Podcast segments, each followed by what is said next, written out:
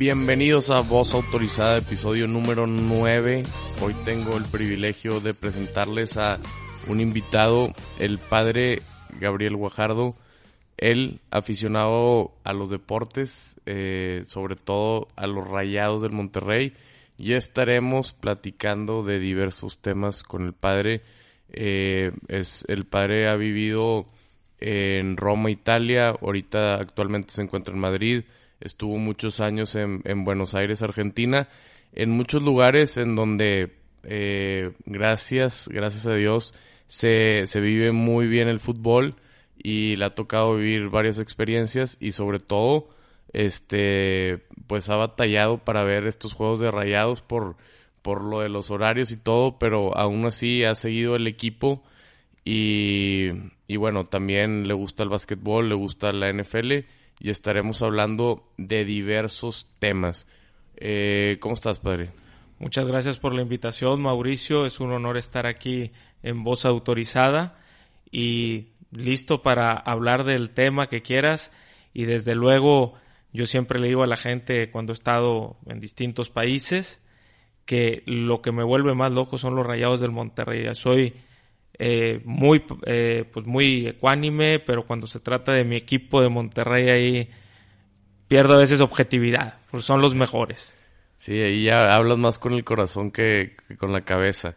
Nos suele pasar y sobre todo cuando estamos lejos de casa y este justamente hablando del Monterrey, de los Rayados Monterrey que por cierto están pasando por una muy mala racha. Eh, es el peor equipo eh, que es actual campeón, con el, peor equipo que, en, las cinco primeras fechas. Eh, no han podido ganar un solo juego en la liga. Y, y bueno, eh, aquí hay, hay varias cosas, ¿no? Una, este, que el equipo físicamente no se encuentre bien, que yo creo que es lo que está pasando. ¿Por qué? Porque jugaron Recuerden que tuvieron el Mundial de Clubes, luego, tuvieron la final contra el América. No hubo tanta pretemporada y los jugadores apenas están recuperando. Tienen el confeti. Sin embargo, también yo pienso que, que es un poquito de, de conformismo, ¿no? porque saben también que el torneo se adecua para que en las últimas fechas este, le eches la carne al asador. Y si pudieron ser campeones pasando al final en octavo lugar, ¿por qué no pudiera darse en esta ocasión así, no?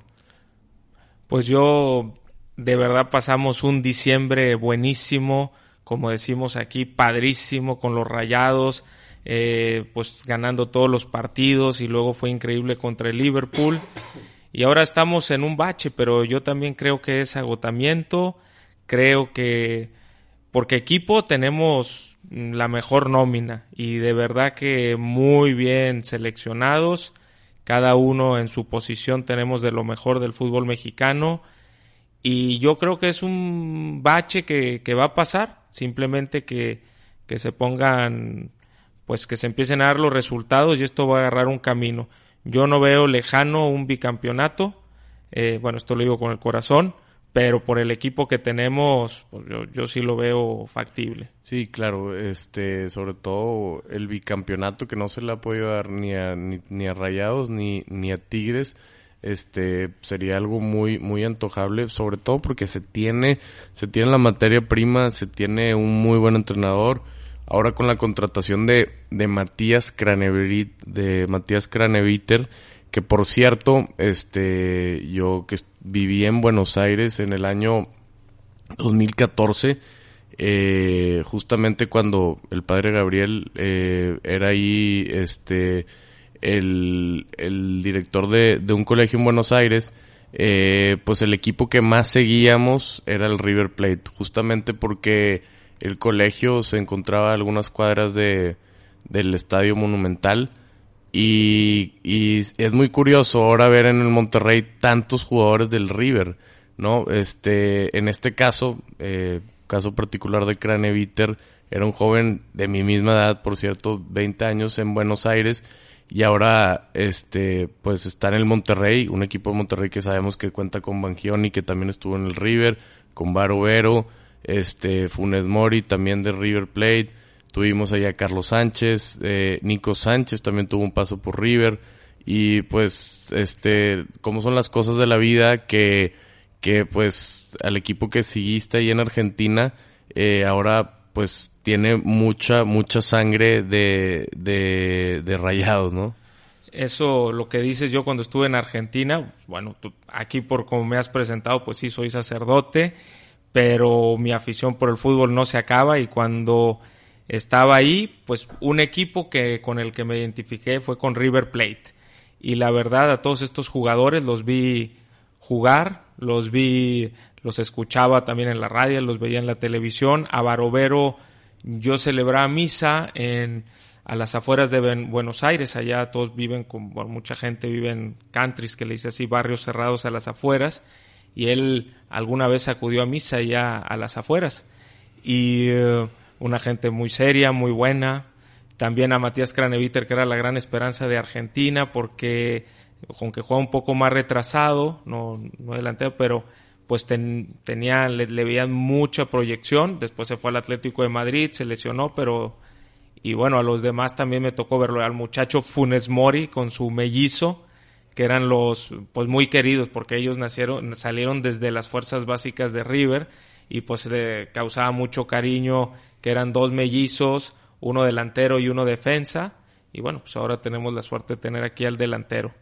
Claro, y por cierto, Funes Mori, este los mellizos hicieron eh, en Dallas, su cuando eran niños, los, este, se muda la familia a Dallas y ahí empiezan a, a este, participar en un programa de televisión que era pues para ver los, los mejores talentos de, de fútbol para jóvenes y los Funes Mori quedaron en los primeros lugares en Estados Unidos, entonces también este forman formaron sus fuerzas básicas en Norteamérica y luego se sabe que jugaron en River este de muy temprana edad que les veían muchas cualidades este pero les tocó les tocó pasar por momentos muy difíciles. El River Plate recordemos que pues por ahí del 2011 tuvo una, una cosa este muy triste para ellos que fue bajar a segunda división pero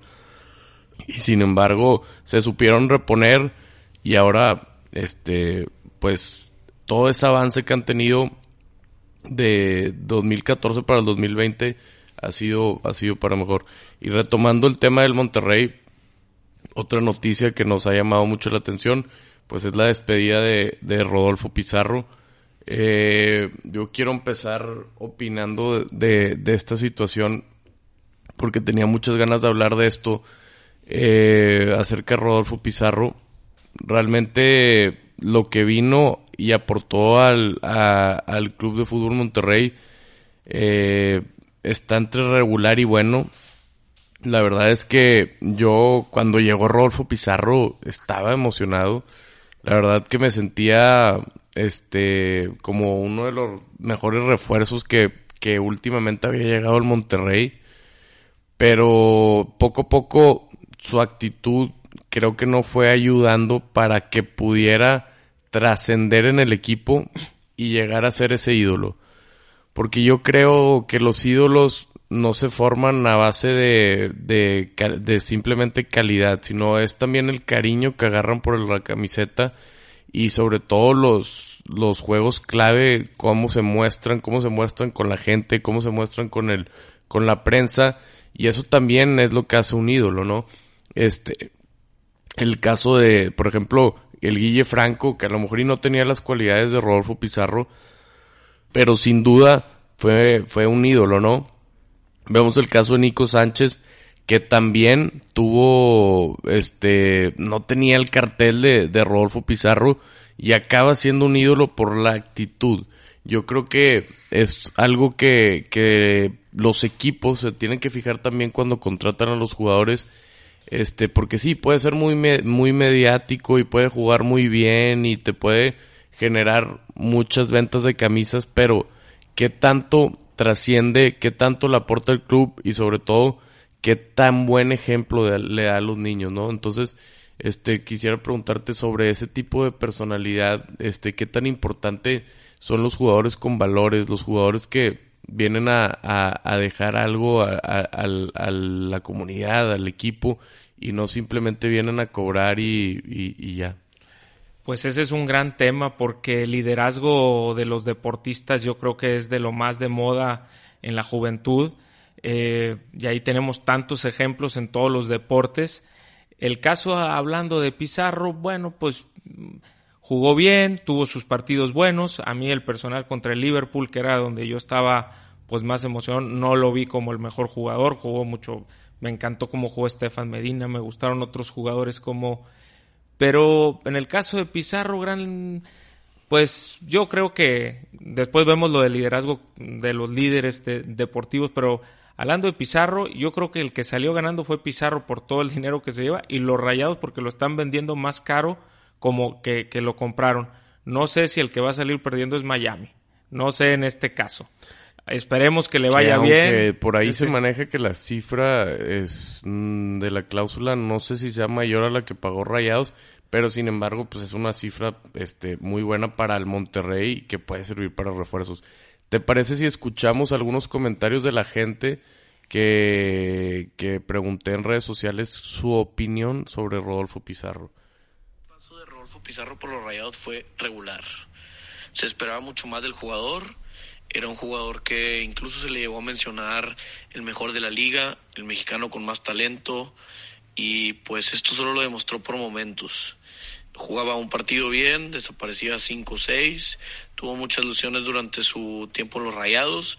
Creo que lo único importante que hay que agradecerle o, aplaudirle es su excelente juego en la final de la Conca Champions que le ganaron a los Tigres, eh, porque desapareció también en otros momentos como el Mundial de Clubes, que no se le vio fino, o la final contra el Club América, donde fue insignificante o intranscendente el señor Rodolfo Pizarro. Este, eso es todo. Jugaba un partido bien, cinco mal, fue un jugador bueno, eh, pero se esperaba mucho más de él. A fuerza ni los zapatos entran. Yo creo que Pizarro nunca eh, se mostró con amor a la camiseta, nunca se le vio pasión. Sí dio algunos buenos juegos, pero pues estaba obligado a hacerlo por lo, lo que él representa, por lo que cuesta.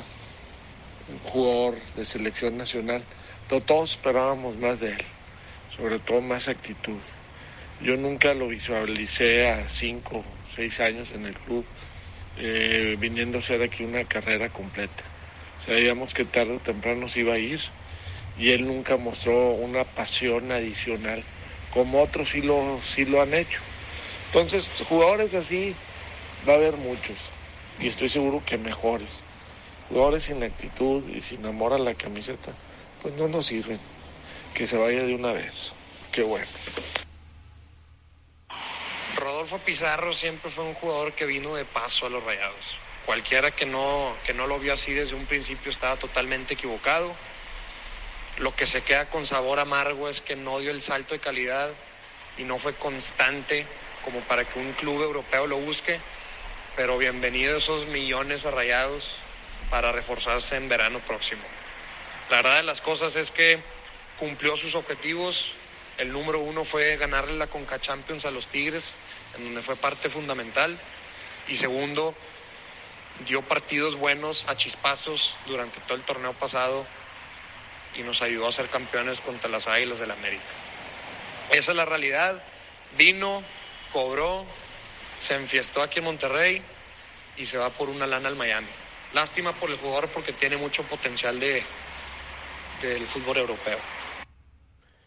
Así es, ahora vamos a leer unos comentarios que también me mandaron por Instagram, este, porque pues muy interesante la opinión de la gente sobre este tema que pues ha dado mucho que hablar, porque Pizarro aparte es alguien que eh, llama la atención por, por su actitud, es alguien diferente a los jugadores convencionales, eso también lo hace único y por esa parte yo creo que, que se ha sabido vender bien y, y vamos a, a, leer aquí otros comentarios que, que me ponen.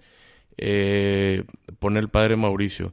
Qué lástima quizá un año más en Rayados hubiese sido una, una catapulta para Europa.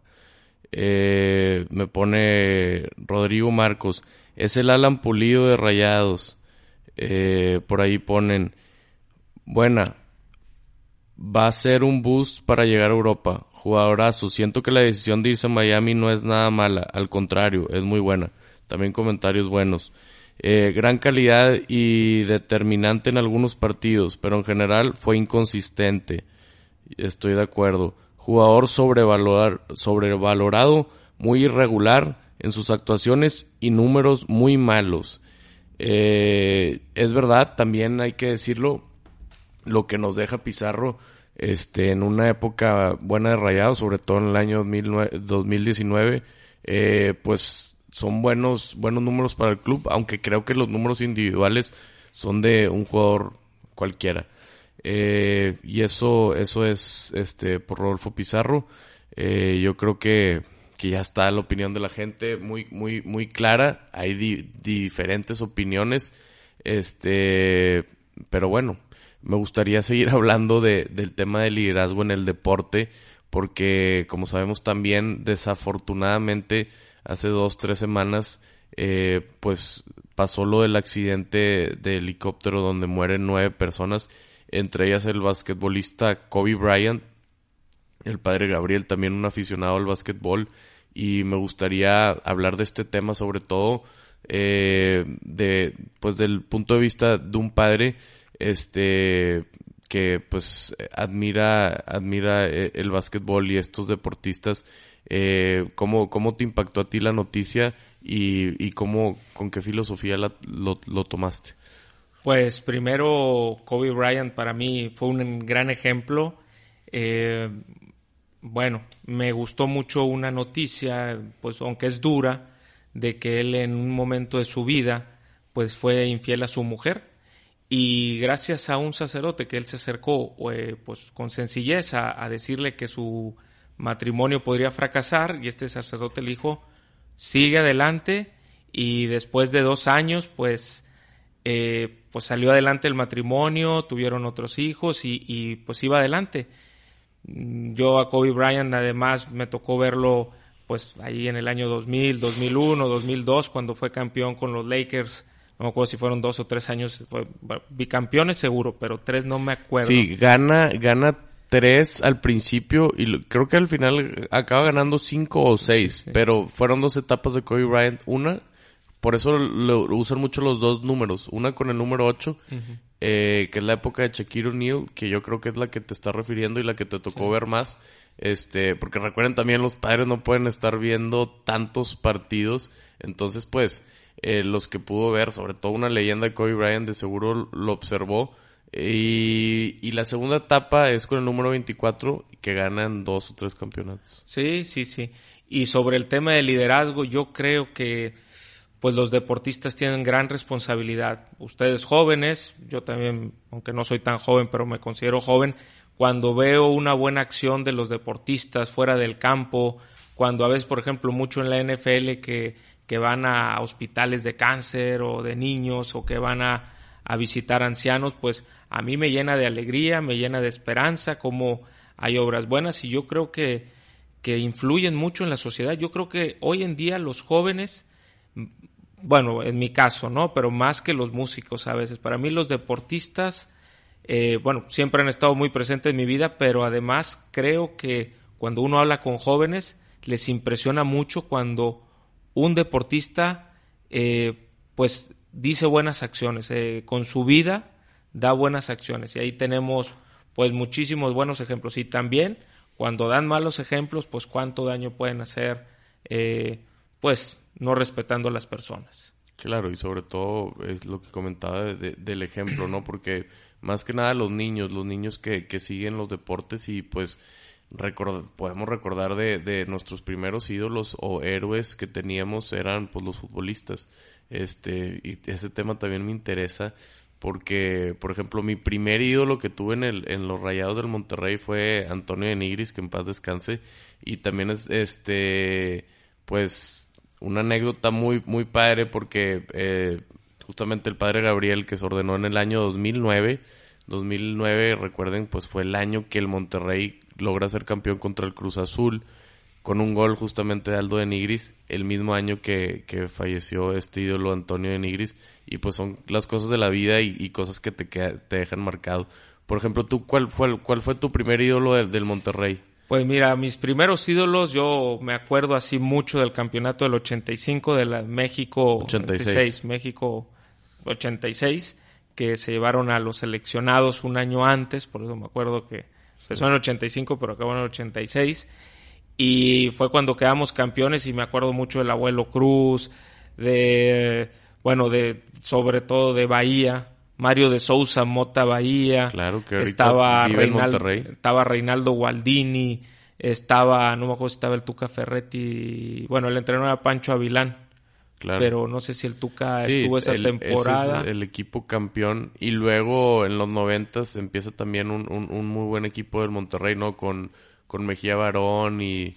Ese de los 90 no pudimos quedar campeón en el, no me acuerdo si fue el 93 o 94, pero teníamos un equipazo con Marteloto, con, bueno, Moriconi, que era el portero, estaba Careca y, bueno, pues recuerdos muy bonitos del Monterrey. Pero así mi ídolo, mi ídolo, siempre fue Mario de Sousa Mota Bahía, ese que cómo corría y me acuerdo ese golazo que metió en el clásico un 11 de diciembre, un día antes de la Virgen de Guadalupe, que llovía con todo y estilo Maradona. No, no, uno ah, que desde, el medio campo, pero lloviendo con todo, con un frío en Monterrey, además fue en el universitario, todavía con más, pues con más alegría, aunque respeto a todos mis amigos tigres, que tengo muchos, pero desde el medio campo que la agarró, hasta le jalaron dos veces de la camisa y para mí ha sido el mejor gol de la historia de los Rayados, ese de Mario Sousa Motavalla. Desde luego está el de Chilena, pero ese hasta me saca lágrimas recordarlo.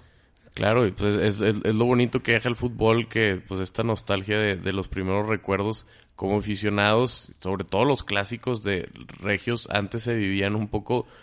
Y, y cómo son las cosas, ¿no? Ahora que los equipos están más arriba que antes, pues antes los clásicos era el juego más importante de la temporada porque pues a lo mejor no, los equipos no iban a llegar a liguilla, entonces te tomabas muy en serio ese, ese juego. Ahora a lo mejor y los equipos se cuidan más, pero pues hay muy bonitos recuerdos de los clásicos de, de, Monterrey Tigres, que, que pues ahora son equipos tan importantes, pero los primeros pasos marcaron historia y, y pues nos traen estos recuerdos este, tan agradables, eh, tanto del Monterrey y de Tigres, ¿no? Sí, el amor a la camiseta, que también yo creo que es un valor de un líder cristiano, amar, este, que no simplemente está ahí como un eh, pues asalariado, sino realmente ama la camiseta y en esos años yo sí me acuerdo pues grandes jugadores que pasaron por los rayados y que pues querían, el mismo Marteloto también, otro de mis ídolos fue Germán Ricardo Marteloto, ese que después una vez fue llamado a la selección argentina y bueno, Acabó en el América, ¿no? Si no mal recuerdo. Eh, pero bueno, Marteloto y, creo que trabaja en el Club de, Fútbol Monterrey. No sé si es su hermano, porque también tenía un hermano. Eh, pero pues ahí, ahí quedan marcados para la historia estos, estos, este, rayados que bueno, eso nos deja, nos deja un mensaje de, de seguir disfrutando en las buenas y en las malas. Ahorita pues está pasando por un mal momento en la temporada del Monterrey, pero aún así el padre este va a estar en el estadio eh, viendo sus rayados contra Ciudad Juárez. Y bueno, a lo mejor no es el juego más atractivo y a lo mejor el Monterrey no va a ganar contra Ciudad Juárez, que lo más seguro es que sí, pero pues como las cosas de, de saber disfrutar este no necesariamente siempre cuando sean las buenas, sino también las malas, ¿no? Yo, bueno, como lo ha dicho aquí Mauricio, pues por mi ministerio yo estoy, trabajé primero en Argentina, o después estuve en Italia y ahora estoy en Madrid, pero siempre que vengo a, visitar a mis papás, pues no, o si es miércoles o sábado voy a ver a los rayados. Siempre me toca ir con unos primos, ahora voy con un cuñado, eh, y bueno, pues son de los momentos más, más padres que paso ahí. Claro, se disfruta y sobre todo con, con el nuevo estadio que, que, quedó, que quedó hermoso, la verdad. Este, y pues bueno, seguir disfrutando el fútbol para ir siguiendo, recapitulando estas historias tan, tan padres de, del deporte que tanto nos llama la atención. Padre, le agradezco muchísimo eh, que hayas venido aquí a compartir tus, tus anécdotas y tu conocimiento en los deportes. Este, pues muy agradecidos aquí en Voz Autorizada. Gracias, Mauricio. De conocimientos, bueno, tengo los de cualquier aficionado. Algunos datos fueron un poco imprecisos, pero eh, del corazón bien puesto. Eso, lo que decías al inicio, eh, aunque esté lejos, siempre he encontrado momentos para ver así a deshoras el juego de los rayados, eh, aunque me tocaba siempre madrugada, pero bueno, ahí apoyando en las finales. A veces no he visto lo de los octavos, tengo que decirlo, pero las finales siempre. Sí, sí, sí, porque de repente también empieza la liguilla o juegos de copa que pues, pues, tampoco, tampoco se pueden ver todos, pero bueno, gracias a Dios el Monterrey ha estado en finales últimamente y, y pues te han tocado ver esas alegrías que nos dejó sobre todo el año pasado. Muchísimas gracias, padre. Esto fue todo en voz autorizada. Gracias a todos. Este, si tienen comentarios o, cosas que se pueda mejorar en este programa, eh, pues sean bienvenidas. Eh, seguiremos tratando de, crecer este, este, esta audiencia.